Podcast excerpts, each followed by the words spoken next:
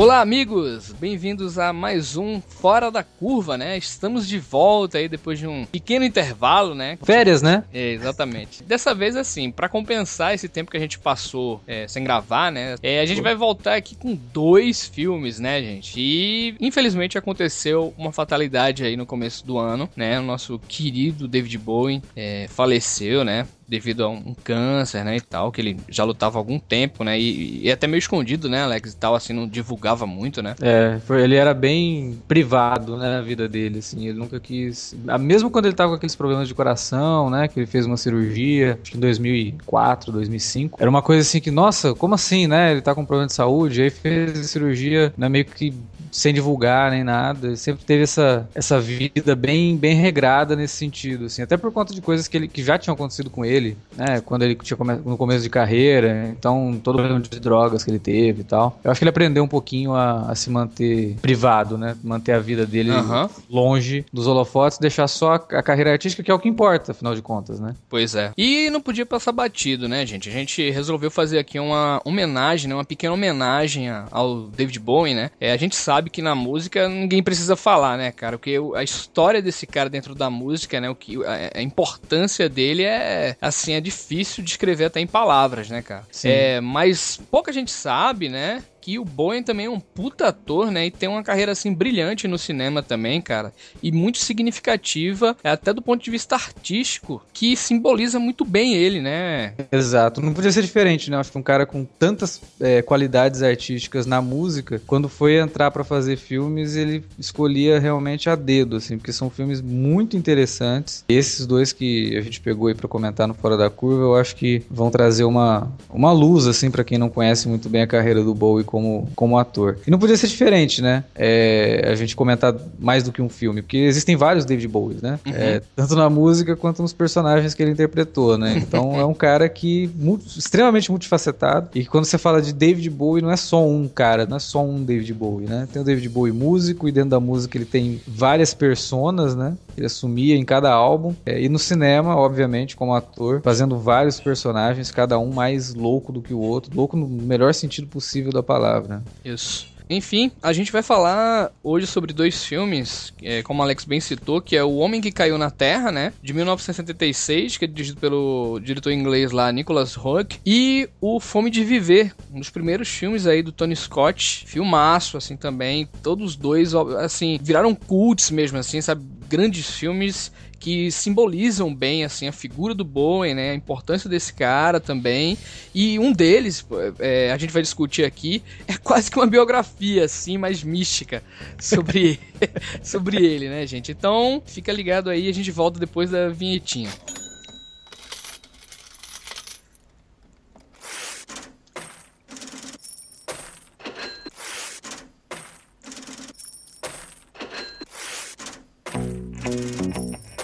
Interromper rapidamente o podcast para dizer que se você gosta do conteúdo do Cine Alerta, você pode nos ajudar a fazer mais e melhor. Entre agora mesmo em www.patreon.com barra Cinealerta e seja um dos nossos colaboradores. Você pode receber os podcasts antes de todo mundo, participar de sorteios e até de hangouts mensais com a nossa equipe. Entre, se informe, confira o que queremos trazer para você no futuro e nos ajude. www.patreon.com barra Cinealerta. Pronto, não falei que era rápido? Pode curtir o podcast agora.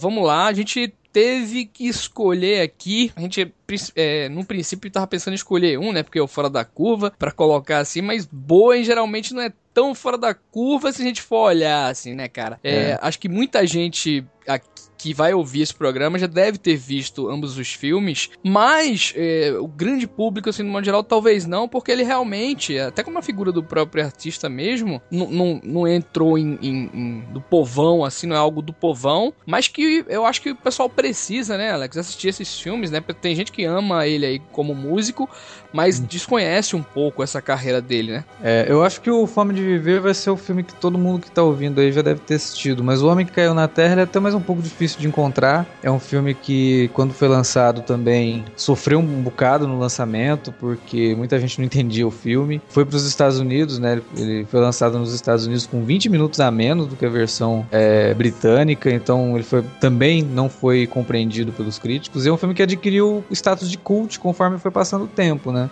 Isso, e conforme a carreira do Nicholas Road como diretor e do David Bowie, né, como artista, como artista, né? É, foram se tornando essas coisas lendárias, né? Porque o Nicholas Road é um diretor extremamente respeitado hoje, porque na época muita gente também não entendia os filmes do cara.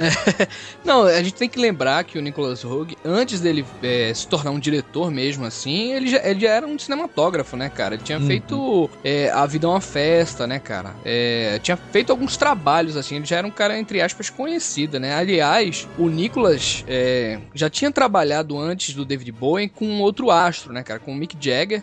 Que inclusive Exatamente. tem um clipe engraçadíssimo aí do, do, do Bowie com o Mick Jagger, né, cara? Aham, uh -huh. é muito bom aquele Aquele clipe eu não sei, cara.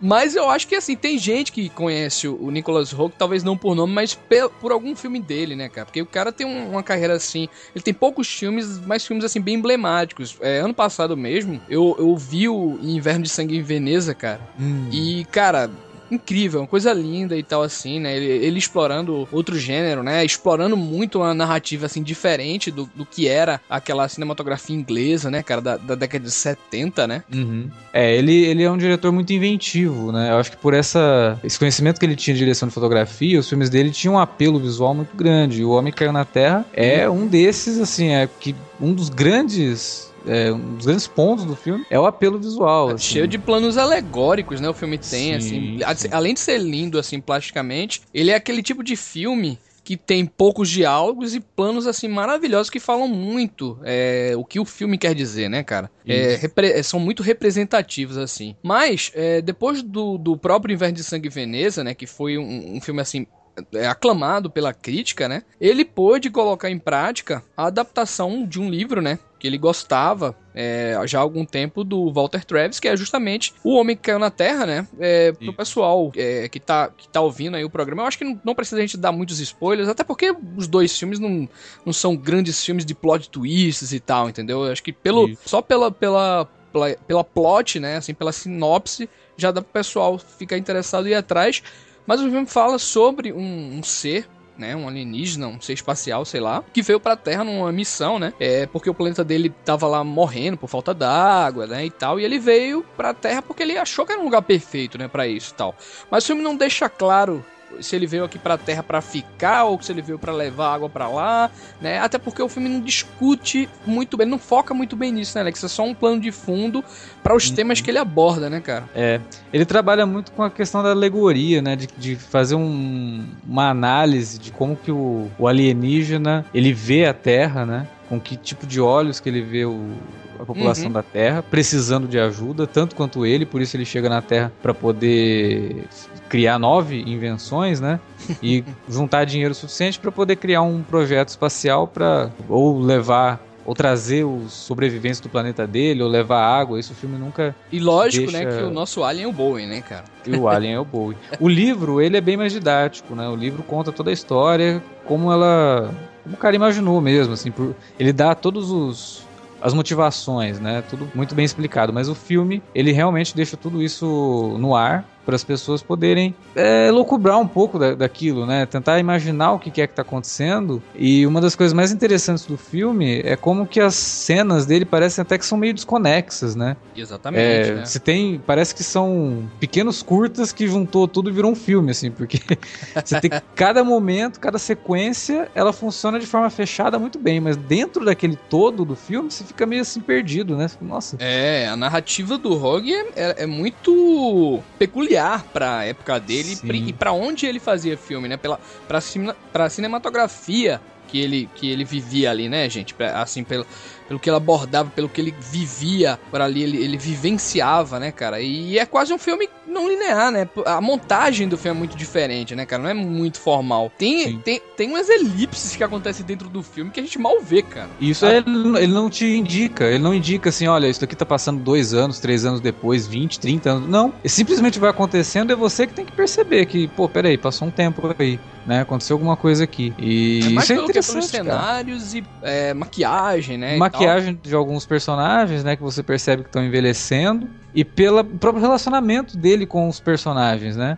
E- Você percebe, por exemplo, quando ele tá com a, com a menina que ele encontra no hotel, né? Que é a Mary Lou. Ali você vê que tá no momento tal. De repente ele já tá com ela morando na casa dela. Aí você fala, não, peraí. Passou um período grande aqui, né? Porque ele É. já tá morando na casa. Não, primeiro tem aquela cena engraçadíssima lá, né? Que do elevador, né? E tal, que ela carrega ele. É, inclusive tem uma outra cena no filme que a gente vai falar depois, Fome de Viver, que a mulher também carrega o Bowie, cara. Isso. É, até quando a gente comentou, né, em off aqui, eu até falei, porra, dá pra fazer umas ligações muito interessantes entre os personagens que o Bowie interpreta nos dois filmes, né? Tem, dá pra fazer umas, umas analogias, assim, que são bem, bem legais. E aí o Homem que Caiu na Terra tem isso, né? Que você realmente tem que prestar atenção e criar esses links do que, que aconteceu entre uma coisa e outra na tua cabeça, assim. E isso é ótimo, é um exercício, né, cara? É um É. exercício que você faz. Muita gente É. estranhou na época, né, Alex? Assim. É, na época ele foi realmente mal compreendido até pela própria crítica de cinemas. É aquela coisa, você tá acostumado com uma coisa convencional e aí de repente vem alguém e quebra né, a tua expectativa e você fica meio assim. você se sente meio estranho, né? Não, mas Que é isso essa tô vendo? forma, gente, é- apesar da gente falar que é um filme estranho, que não sei o que, que o povo reage, eu acho que toda essa forma tem uma função, assim, pontual dentro do filme, sabe, cara? Tem, essa charme, confusão é do tá? próprio personagem, né? É, ele, ele tá num ambiente estranho, ele tá num, num planeta que ele não conhece, ele tá conhecendo ainda. E aí o, o legal do filme é que chega num ponto que depois a gente vê todo o que que é o, a Terra pelos olhos do personagem do Bowie, a gente Uhum. começa a ver o- como que os seres humanos tratariam um alienígena, né? Ou pelo menos alguém que se diz um alienígena. Não, e basicamente o que. o- como seria mais ou menos? Tipo, se uma figura, entre aspas, pura viesse pra cá, né, e tal, é, ela começasse a, a analisar, assim, tipo, a Terra, nossos costumes e tal, que nem aquela, a- aquele filme da Scarlett Johansson, Sob a Pele, é, que ela Uhum. vem pra cá também, de certo modo, pra estudar, né, mas aqui a, a ideia dela é, é- é mais agressiva, né, mas É. enfim, é, é um ser que veio pra cá pra estudar e tal, mas quando ele fosse apresentado aos nossos vícios, aos nossos sentimentos, assim, possessivos, né, cara? A nossa ciência e tal, ele fosse um tanto meio que se contaminando, tá ligado? Ele meio que vai absorvendo, assim, a, a- tudo que a gente. as nossas vivências também, entendeu? Assim, as, as pessoas, né, quando ele começa a, a ter é, relações, assim, mais íntimas, né, com algumas pessoas e tal. E, e ele- o filme aborda muito o que me chamou muita atenção também, que é essa questão da nossa condição humana, né, cara? É, o trabalho o- do comportamento humano mesmo, sabe, cara? O, o- lance. Ele começa a ver coisas nossas, mesmo, tipo o lance do vício na TV, sabe, cara? E a, indiferença que ele começa a ter pelas outras pessoas, né? É- Essa questão dele também lidar com os empresários, sabe? Já que ele é um cara que ele veio pra cá, ele sabe como fazer dinheiro, né, cara? Ele sabe como, Uhum. como conquistar isso. Então é, é um filme que aborda, mesmo que com poucos diálogos assim, muitas coisas bacanas da nossa sociedade, né, nossas convenções, e, e ele traz isso aí de uma maneira, assim, muito elegante, cara, narrativamente, entendeu? É, não é uma coisa expositiva. É, tem, tem umas passagens muito interessantes, todas que envolvem o, o personagem do Bowie são maravilhosas, assim, e dá pra tirar muita coisa. Mas tem uma do personagem do Rip Torn, por exemplo, que ele faz um professor de química, né, que vive tendo caso com as alunas de 19, 18 anos, né. Aí ele fala que ele vai começar a trabalhar pro Thomas Jerome Newton, né, que é o personagem do David Bowie e tal. E aí ele começa assim, aí come- quando eu comecei a trabalhar para ele e tal, comecei a ficar mais é, envolto em meu trabalho e de repente eu parei de procurar pernas bonitas e, e menininhas, assim. Então tipo, você vê que substitui um vício pelo, pelo outro, né? É, Você... ele, ele diz lá, né, que basicamente ele, tem, ele na vida, na cabeça dele sempre foi duas funções, né? Primeiro É. seria sexo e depois seria se dedicar àquilo que ele mais gosta, né, tal, do, o lance do trabalho dele e tal, mas depois ele começa a pensar além, né, cara, de, de, ir mais a fundo, assim, na própria vida mesmo, na própria... Como é que tá a- o cotidiano dele, né, o que ele tem sido, a pessoa que ele tem sido, né, cara? Sim, é bem interessante. Esse personagem do Rip Torn, assim, ele. Até durante o filme você começa a perceber um relacionamento que lembra muito Gatsby, sabe? Principalmente quando ele se muda pra uma casa que fica do outro lado do rio onde mora o, o Thomas Jerome Newton, né?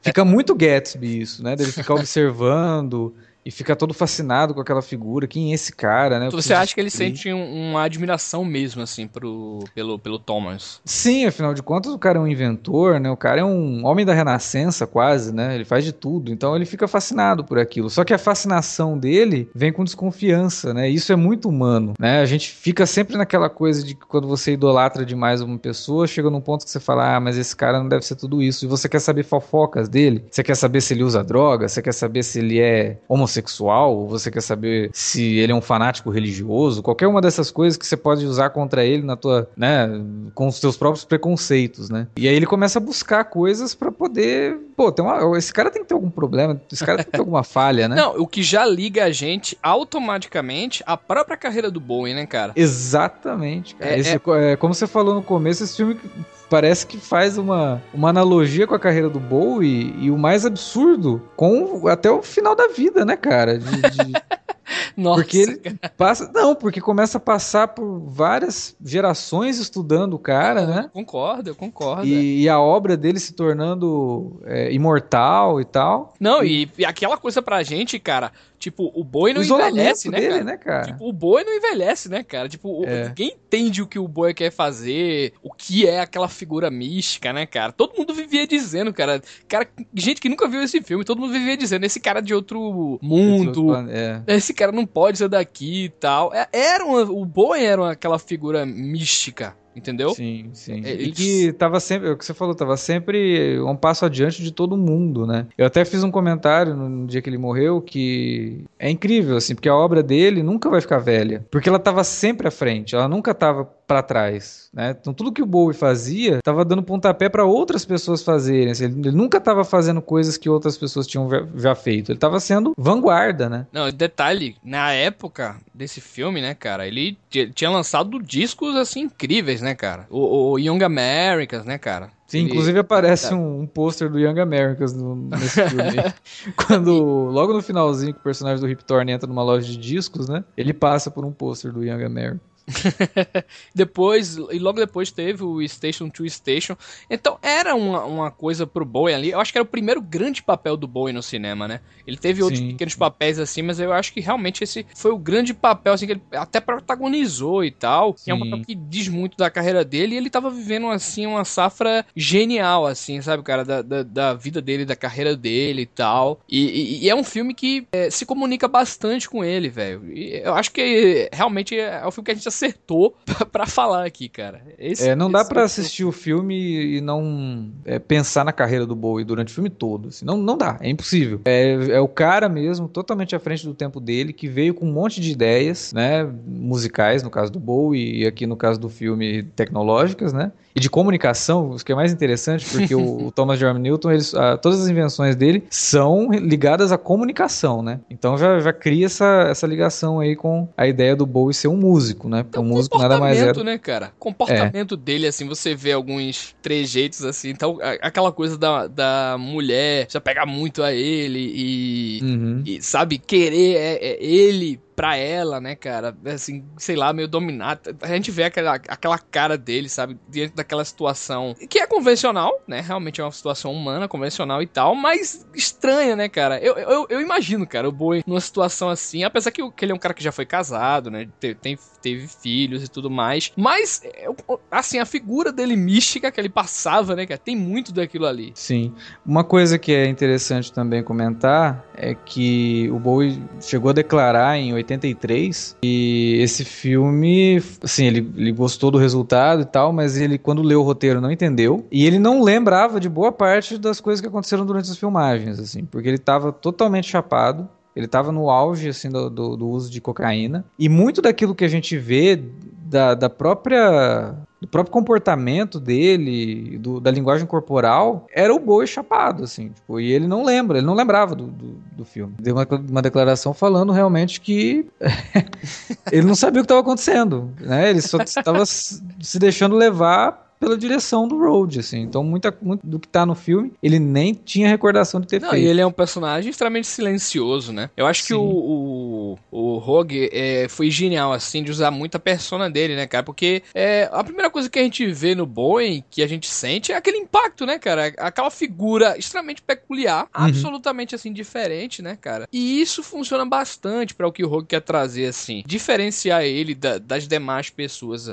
Então foi incrível. É, a, ele usar essa persona, né? E ter esse tato para saber trabalhar com, com o Bowie, né, cara? Esse negócio que você tá falando aí, eh, dele até tá, tá muito louco e tal, não saber como era realmente a cena, eu acho que foi perfeito, né? Até para o, o, que o Rogue queria, né? Acho que se é. ele tivesse normal, talvez ele não conseguisse ser tão maluco daquele jeito, né, cara? Até por conta da própria falta de experiência do Bowie como ator, né? Ele mesmo falou, falou isso, assim, e era um filme que ele tava fazendo num período difícil, conturbado da vida dele e que ele não tinha o menor conhecimento conhecimento de como que funcionava o sistema, né, como que funcionava todo o processo cinematográfico. E a, impress a impressão final, né, cara, que com ele lá no bar, é o que o filme pergunta basicamente sobre uma coisa, né, de você ter uma meta na sua vida, né? E no caso dele, que era uma missão, né? Uhum. E no caminhar desse, da, desse tempo, cara, no caminhar da meta e do que você vai chegando cada vez mais perto ou, ou ficando cada vez mais longo e tal, isso você vai mudando, né? É, sua percepção, né? E ganhando novos contornos assim da própria vida, né? Como eu falei lá, essa, essa questão de ser corrompido, né? Você vai mudando, a vida vai mudando você, né? Você, sei é. lá, quando é, quando é adolescente, você pensa, não, eu quero ser algo, eu quero fazer algo e tal, mas a vida vai mudando você você. Vai é, virando outra pessoa, né, cara? Lá no final, é, é, esse lance, ele tá. Ele já entrega, tipo, a bebidas e tudo mais. Ele pergunta como tá a mulher, né, cara? Ele pergunta se o cara quer dinheiro e tal. Então ele já age meio como uma pessoa, né? Dali estão é. já tendo alguns vícios nossos. Então é muito bacana essa coisa dele, da gente, de, do filme se perguntar, né? E do filme colocar também que a, a vida, né? O, o, tempo muda a gente também, o nosso caminhar, né, cara? É, e ali também ele já estava sem esperança de poder voltar, né, pro planeta dele. E essa questão do planeta também, ela é, ela é colocada muito em xeque se realmente ele é um alienígena ou se ele é um viajante do tempo, né? Porque você vê durante o filme que ele tem uns flashes do passado, assim, ele, ele vê uma, um grupo grupo de pioneiros, né? Que os americanos chamam de pioneiros, que são os caras que entravam nos Estados Unidos e iam construindo as coisas assim e acabam né, sendo os desbravadores lá. E ele vê um grupo desses pioneiros, e os pioneiros também veem ele, né? E aí isso, ele some, isso. assim e tal. E todas aquelas visões que ele tem da, do planeta dele, muita gente teoriza que na verdade seria uma visão da Terra no futuro, né? Porque,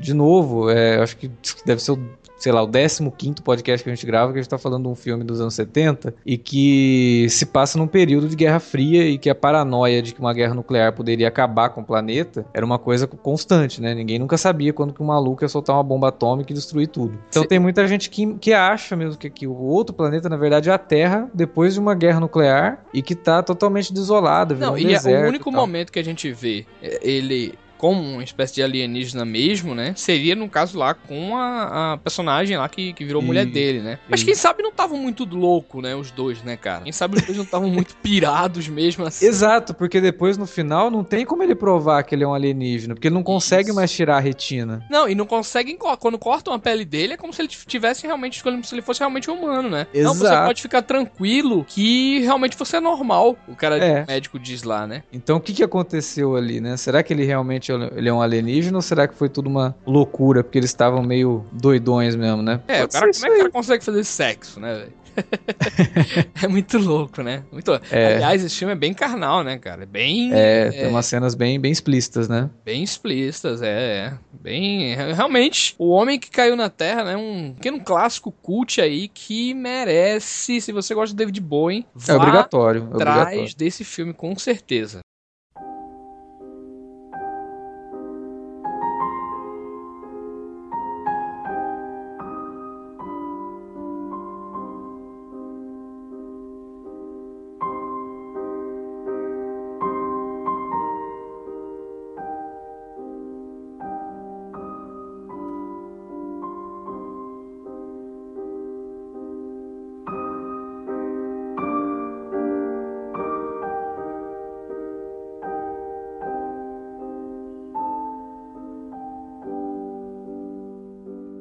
É bom, agora a gente vai falar sobre um filme é, de um diretor que a gente já citou aqui no Fora da Curva. Olha aí, a gente repetindo diretores. Mas e pro no... Bowie merece, né? Merece. a gente abre essa.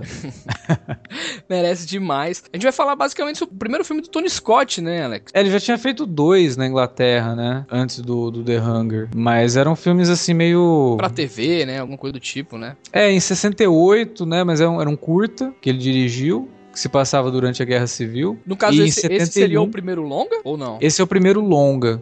É, é. Tinha feito um curto em 69 e um média-metragem em 71. É, primeiro longa mesmo hum. é o The Hunger, que é de 83, né? Ele demorou bastante. Eu acho que bem influenciado pelo, pelo irmão, né? Pelo Ridley. Completamente, é. Não, e é um filme completamente diferente da carreira dele, né, cara? Assim, se você. É, o, o, filme aqui em português, Fome de Viver, né? É, muita gente deve conhecer o Fome de Viver também. Aliás, aparece naquelas listas lá os melhores filmes sobre vampiros, né? Com é... certeza.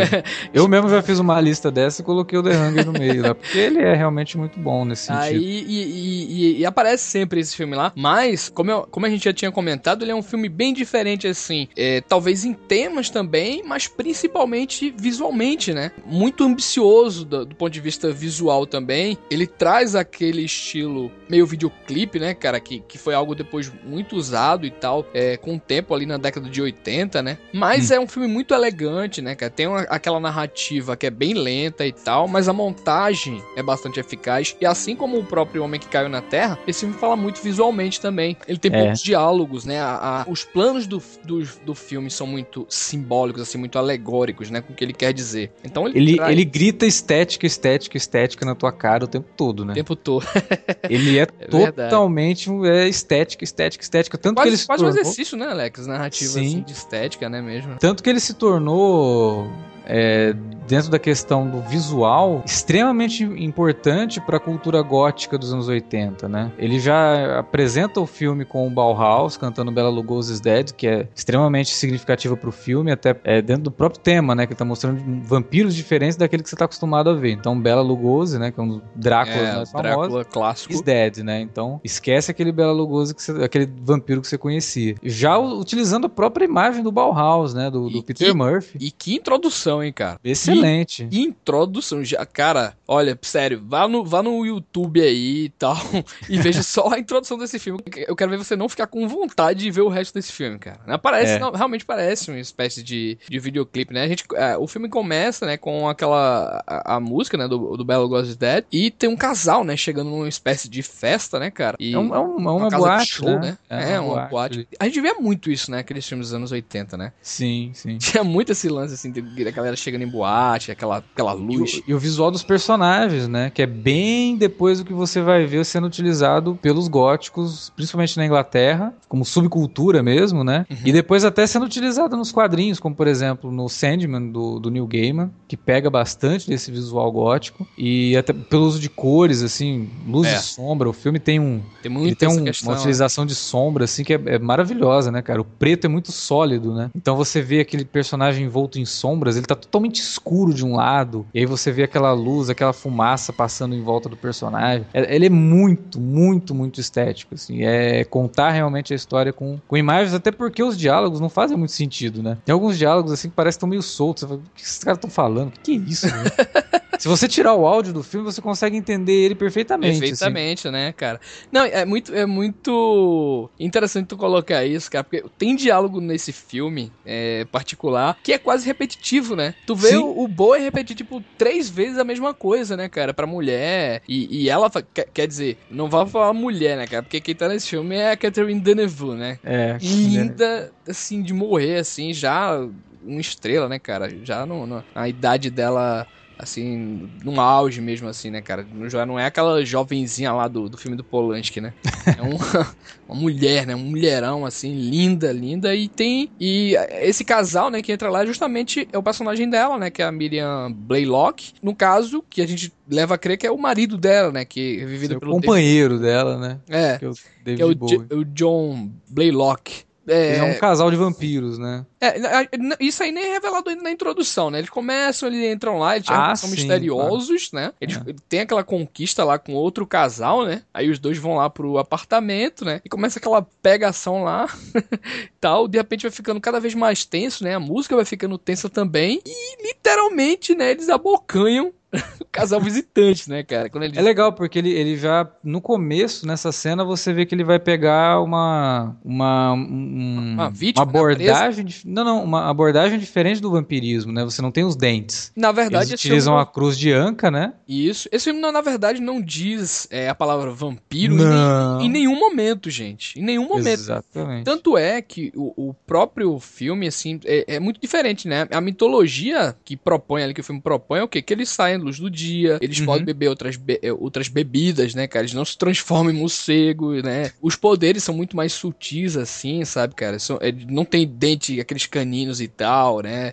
É. É, eles necessitam de, de algum auxílio, né, cara? E de serviço, assim, de modo geral. Eles convivem realmente, é, é muito diferente. Né? A, é, o grande lance do filme é colocar assim, tipo, se você é um vampiro, você vai ter o, o dom da imortalidade, ou pelo menos da longevidade. É, é, é. Por outro lado, você vai sofrer com a fome de sangue, né? Com a sede de sangue, no caso. Não, e a, a primeira coisa que me vem sobre o que esse filme é, é, é, muito ambicioso, né? Que é um filme que discute temas assim que é muito amplos, né, cara? Mas principalmente fala sobre como viver, né? Como é que você vai viver? A gente, como a gente viu até no Homem que Caiu, o Homem que Caiu na Terra, é coisas sobre a vida do humano, né, cara? Nossas indagações pessoais, nossas condições e tal, e fome de ver a borda, na verdade, como seria se, se nós fôssemos figuras eternas, entendeu? É, e, e nisso daí ele acaba falando muito sobre vaidade, né? É, com... Sobre o lance da, do envelhecimento, como que a gente é, adoraria buscar por uma fonte da juventude eterna, né? Algo que deixasse a gente, ou pelo menos que retardasse, né, o envelhecimento. Então Exatamente. o envelhecimento no filme é tratado como uma doença, né? É. A personagem da Susan Sarandon, que faz a, a médica e cientista lá, ela fala que para ela o envelhecimento é uma doença e ela tá tentando buscar uma é, cura pro envelhecimento. Ela, ela tá tentando buscar uma cura, né, cara? Ela faz remédios e tudo mais, assim, é, tipo, ela lança livro, né, sobre essa questão. E aí, e, tipo, tem umas sacadas ótimas, assim, porque no lançamento do livro dela, por exemplo, você só, você só vê pessoas idosas, né, pegando o livro dela para ler e tal. Então ele, ele, trabalha muito com essa ideia da vaidade. O e, próprio e personagem como seria, né, cara? Como seriam os nossos relacionamentos pessoais se a gente uhum. soubesse na, na, nossa cabeça, tipo, a gente não vai precisar lidar com a morte. Como é que seria esse lance dos, relacion, dos nossos relacionamentos? A gente precisaria de alguém, não precisaria, sabe? Isso me traz algumas indagações assim. Se a gente for olhar assim, pô, que besteira e tal, mas, cara, o jeito que ele lidar com isso aqui e de um modo tão simplório, sabe? Que é tão. Assim, sem aqueles diálogos expositivos e tal, é muito bacana, velho. É, ele deixa tudo mais para você analisar mesmo aquelas imagens incríveis que ele cria. Mas, por exemplo, isso que você, que você falou, né, do relacionamento. É só a personagem da Catherine Deneuve que é imortal realmente, né? Porque ela. E aí ela tem que buscar sempre companheiros, né? Pra não ficar sozinha. É, na verdade, ela... a gente tem que colocar aqui que ela é como se fosse a figura alfa, né? Ela que Isso. transforma a, Exatamente. as pessoas naquele, naquele tipo de ser, né? E, e, e ela cria como se fosse. Agora, Alex, um, uma dúvida. Tu acha que. É, não querendo soltar spoiler, mas tu acha que o que ela faz depois quando os parceiros estão mais velhos e tal, é, é algo que ela escolhe? Ela escolhe outros parceiros? O que, o que é que tu acha assim sobre isso? Ou realmente então, até, não dá? Até ia falar disso daí, porque assim, ela, ela é a única imortal, ela realmente não morre. Então ela vai escolhendo parceiros. Só que o, o processo que ela faz com que eles passem para se tornarem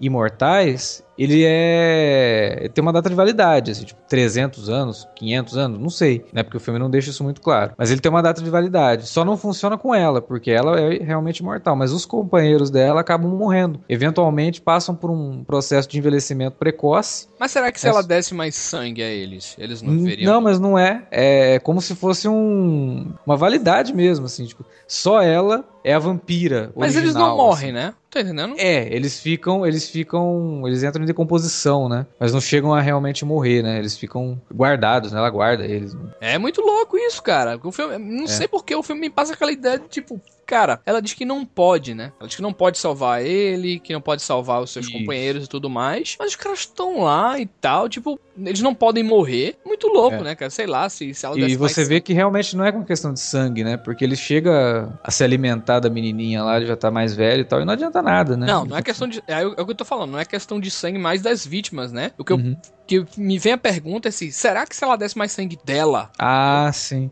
é, aí, dela, aí, eu acho que é, aí eu acho que é um buraco do roteiro mesmo, cara. Porque eu não sei, sabe, cara? Não sei, assim, ele pede, na verdade, sangue, o sangue dela, entendeu? É. Ele pede o sangue dela, e ela disse, eu não posso, sabe? É, porque vem... assim é uma coisa que não... É, me vem, me vem aquela coisa na cabeça, será? Será que realmente ela, ela guarda essa galera mesmo? Ela diz que ama, mas na verdade não ama, e, e quer realmente trocar de parceiro durante esse tempo, entendeu? Uhum. Tanto é que, que depois a gente vê, é, no final, uma espécie de vingança, né? Por é. parte da, dessa, dessa turma. Aí me, vem na, me veio isso na cabeça. Caraca, eu acho que essa mulher, se ela desse mais sangue dá pro, pro povo aí. E, e, a gente vai descobrindo algo incrível, né, no filme, né, cara? Porque ela é uma figura antiga pra cacete, né, velho? Sim. Da era egípcia e tudo mais, né? É muito louco isso, cara. é. é, como eu disse, ela como se ela fosse a vampira original mesmo, né? Como se ela fosse a primeira e única. Os outros são só transformados por ela. E aí, o, o filme ele, ele pode até pegar um pouco nesse sentido, porque ele tenta criar uma mitologia, até porque o estúdio queria que houvessem continuações. Certo? E deixa um é, e o final fica meio em aberto, assim, tipo, pra que tenha continuação. Tanto que a, a Susan Sarandon mesmo, depois ela fala que ela não ficou contente com o final do filme, porque para ela não, não fez muito sentido o filme terminar daquele jeito, como Susan se... Sarandon novinha, né, cara? Então, esse filme causou polêmica, muita polêmica na época, em relação à cena lá de sexo lésbico, né, cara? Sim, e ele é um dos filmes que é considerado de grande representatividade, assim, porque fazer esse filme lésbico hoje já é uma coisa que todo mundo fica, ai, nossa, né, um filme lésbico. Nos anos 80, comecei nos anos 80, cara, pro grande público, o, o filme foi lançado pela Warner, Aliás, pela MGM, mas a Warner que distribuiu. Pro grande público é escandaloso, né? Você fala, nossa, tem uma cena de sexo lésbico no filme. e o filme é, é extremamente carnal, né? Tem tudo a ver Também. com vampiro, né, cara? É, os dois, né? A gente pegou, escolheu bem aí o Homem que Caiu da Terra e o Fome de Viver. Ele tem cenas de sexo muito bem, bem filmadas, assim, é, de muito bom gosto, no sentido de que não é aquele sexo. Não, aberto é... mesmo, né? Do ponto de vista artístico, assim. É, não, eu, eu, digo assim, não é aquele sexo que esconde, né? Que, tipo, a gente tá acostumado a ver vários filmes que tem cenas de sexo, que os personagens se cobrem depois de fazer sexo, né? No caso do Homem que Caiu na Terra, não tem nada disso, né? Os personagens, eles realmente, pô, ninguém se cobre depois que faz sexo. Pois é, é a, moça, a moça lá, depois que tem uma briga lá com ele, ela fica andando nua, cara, na casa e tal. Pois é. E no Fome de Viver tem isso, né? Tem uma cena realmente muito bem feita de, de, de sexo entre a personagem da Susan Sarandon e da Catherine Deneuve. Extremamente sensual, né, cara? Muito sensual, assim, até pelo, pela forma como ela ela é fotografada, mas que em termos de representatividade é muito significativo isso, né? Até para o filme, 83. né? Até pela linguagem do filme, do que o filme quer dizer, né? É porque ele não é um filme. Ele, ele, ele é um filme com cara de filme grande, né? Ele é um filme que o estúdio ali, porra, tem um elenco legal, tem um diretor que é irmão do cara que tinha acabado de fazer Blade Runner, Alien, né? Então, porra, o nome do cara já, já vendia o filme. Não é um Nicholas Road, por exemplo, que era já na época ele já era é, visto com olhos de que ah, é um diretor artístico, né, um diretor cult, tal. Aqui não. Ele é um filme mainstream e ele não, não se importa com essas convenções, tanto que o próprio personagem do David Bowie, quando ele vai perguntar para Miriam, né, que é a Catherine Deneuve, ele pergunta para ela, ah, com os outros parceiros que você teve, como é que foi? Foi assim também? Quanto tempo eles demoraram para né, definharem e tal? Aí lá, ah, não lembro. Ele fala, ah, com a fulana. A primeira pergunta que ele faz é de uma parceira que ela teve. Quer dizer, ela, ela não tá muito ligada nessas convenções de heterossexual, homossexual, né? Exatamente. Ela, ela precisa de ter uma parceria ali. E aí ele chega a perguntar para ela se a menininha com quem ela tá ensinando tocar violino... É substituta, né? Próxima não seria substituta dele. Aí você mesmo se pergunta, pô, será que não seria mesmo? Nossa, e aquela menininha é cara do Axel Rose, hein, cara? Meu Deus. eu acho que aquela menininha é parecida com a Claire Danes, cara. Claire Danes, né? Também é, cara.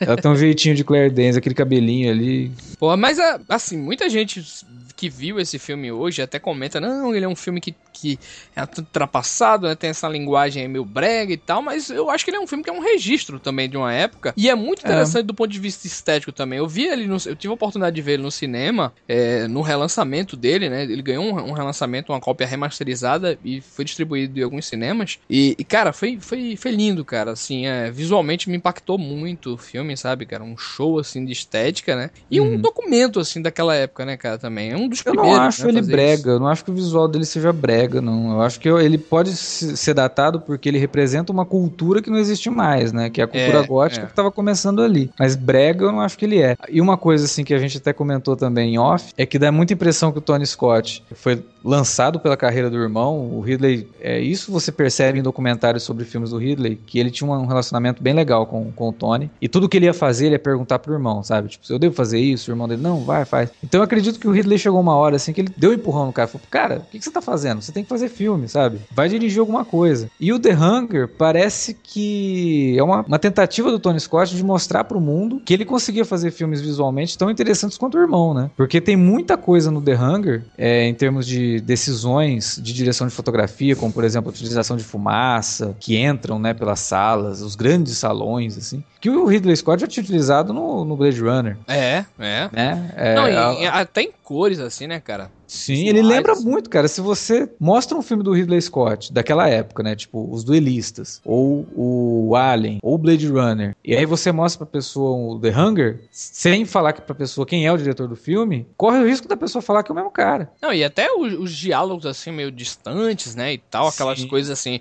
sempre na sombra e tudo mais. Pois é, pois é, tem muito realmente, né, cara? Tem E, muito do Ridley Scott. E, e jamais, se alguém dissesse que esse seria um filme do Tony Scott, você vendo que ele fez depois em curto tempo, tipo Sim. Top Gun, Um Tiro da É, o Pesada Top Gun ele 2. fez logo depois desse, né? É muito Gente, bizarro. tipo, É bizarro, não tem nada a ver, assim, uma coisa com a outra, sabe, cara? Tipo, é, a gente diz, é, o o último Boy Scott, gente, tipo, sabe, não tem muito a ver com, com, com a carreira dele, que ele- e, e, e um curto tempo, né? Período Sim. curto, assim. Então, o Fome de Viver realmente é, um- é uma, digamos que é um- uma joia, assim, realmente perdida é, dentro da carreira, que é uma, uma boa carreira também do, do, do Tony Scott também, mas um filme bem diferente, né? Se a gente comentou lá que o é, Amor a Queima-Roupa, né, é um filme muito diferente também do que o Tony fazia, porra, aí Fome de Ver mais ainda, né, cara? Muito é, é um filme bem experimental, né? Parece que era uma coisa realmente de que vou colocar tudo que eu aprendi na, na- na faculdade de cinema, tudo que eu aprendi vendo meu irmão fazer, eu vou colocar nesse filme. Em termos de crítica, ele foi muito criticado, porque justamente por conta dessa coisa de, porra, o que, que tá acontecendo no filme, né? Não tô entendendo, o que, que é isso? Sofreu da mesma forma que o, o Homem que Caiu na Terra nesse sentido. Por conta da montagem um pouco desconexa, no- logo no começo do filme, é, você percebe que ele faz um- uma ligação entre uma cena e outra que é muito interessante, cara. Ele começa a cena a seguir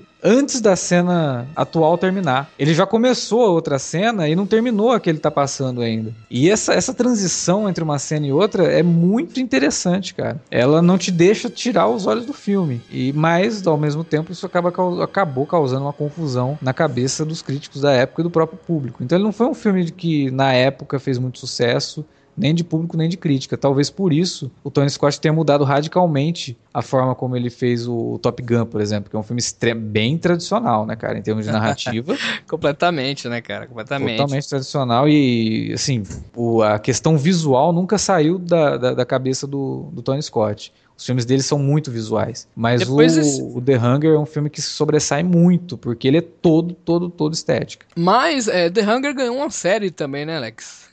Ganhou uma série. Ganhou uma série e é, teve duas temporadas. Foi produzida pelo Ridley Scott e pelo Tony Scott, né? E foi produzida, era uma coprodução Inglaterra-Canadá. E era uma série erótica, que é interessante a gente comentar também.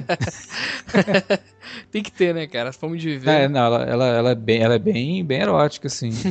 e era uma série de terror que tinha, cada episódio era uma história diferente, era meio além da imaginação, né? E tinha um apresentador. A primeira temporada teve um apresentador, a segunda temporada teve outro. O apresentador da primeira temporada foi o Terence Stamp, nosso eterno General Zod, né? e o apresentador da segunda temporada foi ninguém menos que o próprio David Bowie. Ele, ele se envolveu de alguma forma, ele não estava nos episódios, mas ele apresentava. eu, fiquei, eu fiquei curioso pra ver essa série, cara. Cara, essa série, essa série teve Daniel Craig, teve Lena Headey, teve Jennifer Bills. O elenco da, da série era, era interessante, assim. Cada episódio tinha um, um núcleo diferente, né? Eu, eu fico imaginando se, tipo, tiveram grandes diretores, assim, algum diretor fazendo, né, cara? Sei que o Tony Scott dirigia, né, alguns episódios, né, cara? É, ele dirigiu alguns, se não me engano, o primeiro da, da, da primeira temporada. E, e aí foi assim, mas ele não se envolveu tanto com a série. É, não sei se tanto quanto ele gostaria, ou tanto quanto é, o tempo dele permitia também, né? E teve histórias adaptadas, assim, de contos de autores famosos, tipo Harlan Ellison, né? Então foi uma série que fez uma... Alguma coisa boa ela teve, assim. Mas é uma série difícil de encontrar, ela não foi lançada no Brasil. Ela foi lançada em DVD lá fora, mas por aqui não tem. A última vez que eu vi uma forma de assistir a série no Brasil foi na Vivo. Acho que ainda tem. Um sistema parecido com a Netflix e com a Claro Vídeo. Hum. Eles também têm um negócio de streaming. E lá tinha no catálogo deles essa série aí. Não sei se ainda existe esse serviço da Vivo. E se existir também, não sei se ainda, a série ainda tá lá. Né? Mas é uma, uma série que seria legal se a Netflix trouxesse pro Brasil, porque é difícil realmente de, de encontrar e como curiosidade eu acho que vale a pena ver alguns atores que hoje, né, fazem algum sucesso em outras séries ou no cinema, é, participando dela, né, afinal de contas é uma série erótica, que tem o Daniel Craig, por exemplo. É, para você que tá interessado a, conferir, né? É, vale dizer atrás. que o Daniel Craig, na década de 90, ele não era sarado como ele é com, com o 007, tá?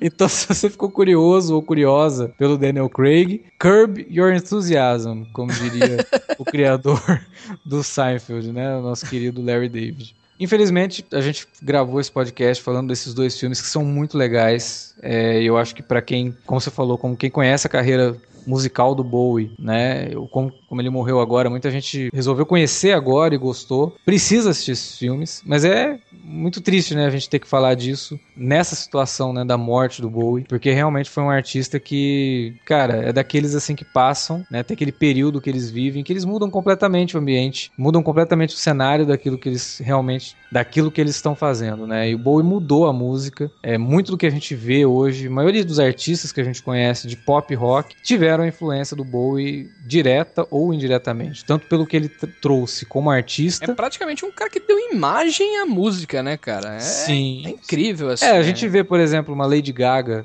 né, fazendo aquele mega show, se apresentando daquela forma. Ela não é pioneira. A Madonna já fazia. Ela também não é pioneira. O Kiss já fazia, também não são pioneiros, né? O Bowie já estava fazendo isso antes de todo mundo, criando personas, né? Então é uma coisa assim que realmente trouxe imagem para a música, mas além de tudo, Bowie ajudou a evoluir a música, né? Com as experimentações, com a pegada que ele tinha de, porra, tô ouvindo muito isso aqui, eu quero colocar isso no meu som e quero criar um som novo. Eu quero apresentar esse som que eu tô ouvindo para as outras pessoas da minha forma, né, embalar do meu jeito e fazer com que as pessoas conheçam isso. E ele fez isso demais, né, cara? Então, um cara extremamente influenciado pela música americana lá na Inglaterra, que pega o rock and roll e faz uma coisa totalmente nova, com uma cara própria, né, com personalidade e muito à frente do tempo dele. E isso ele foi fazendo durante a década de 70, a década de 80, a década de 90 e fez até no último álbum dele, que ele lançou quase como que uma com um hacking, né, da própria morte ali. Bowie fantástico, artista comple completaço e daqueles caras que deixaram a marca no mundo e que é uma marca que vai ser sentida ainda por várias gerações, cara, porque é impossível é, se fazer música sem ter um pinguinho da influência do, do Bowie. E aí no cinema o cara fez, né, porra, a participação dele no filme O Grande Truque, por exemplo, um dos melhores castings que eu já vi num filme, né? Colocar o David Bowie para fazer o papel do Tesla.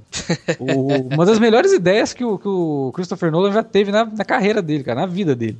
Né, foi ter o David Bowie e o David Bowie ter aceitado fazer, que ele já estava meio recluso nessa época. E, e, a presença dele no filme é uma coisa né, absurda, maravilhosa. que Você sente a presença do cara ali. Então, Bowie é um artista que tem que ser festejado. A gente, obviamente, né, fica triste pela morte dele a gente tem que ficar contente porque ele existiu, né? Porque a gente fez parte de uma geração que conviveu é, com o David Bowie, né? que, que, viveu a música do David Bowie. É importante e tem que apresentar isso, isso para as pessoas, assim, não pode ficar nessa de que ah, só porque ele morreu, não. Tem que apresentar David Bowie se você conhece alguém que não, não sabe quem foi Bowie. Por favor, pegue, faça uma seleção, faça um mixtape, entregue para essa pessoa, né, desafortunada e faça com que ela conheça David Bowie, porque precisa. Muito e os filmes fazem parte dessa obra, né? Tem que conhecer também é uma grande figura, né, também o Bowie, né, cara, assim, uma grande Sim. pessoa e tal, assim, tem uma representatividade enorme para inúmeras causas, né, inúmeras obras, vertentes artísticas também, né, de modo geral, é, é um cara que é, não vai fazer falta, não, ele vai deixar uma lacuna aí gigante, né, cara. Mas enfim, o que fica é o legado e muita arte para se apreciar, né, da parte dele. E a gente vai ficando por aqui, né, eu acho que é isso que a gente tinha para falar, a nossa pequena lembrança aqui, homenagem ao nosso querido Bowie, é, eu acho que o Alex pode dizer aí para onde que você pode mandar comentários, e-mails e tudo mais. Pois é, você pode comentar no post desse podcast ou mandar um e-mail pra gente para alertavermelho@cinealerta.com.br. Não esquece também das redes sociais, lá no arroba cinealerta no Twitter ou no facebook.com/cinealerta. Como sempre, a gente pede para você utilizar as redes para divulgar nosso trabalho. Se você gostou do podcast, compartilha ele com seus amigos aí na timeline do Twitter ou do Facebook ou do Google Plus também, se é que alguém ainda utiliza o Google Plus, mas né, vai saber. Passe é. aí para frente é, esse podcast para seus contatos. É isso aí, gente. E nos vemos daqui a 15 dias, né? Com mais fora da curva. Com Segunda mais- temporada, né? Boa temporada, é, vem, vem muita coisa boa aí esse ano. Pois Valeu, é. gente. Obrigado, um abraço.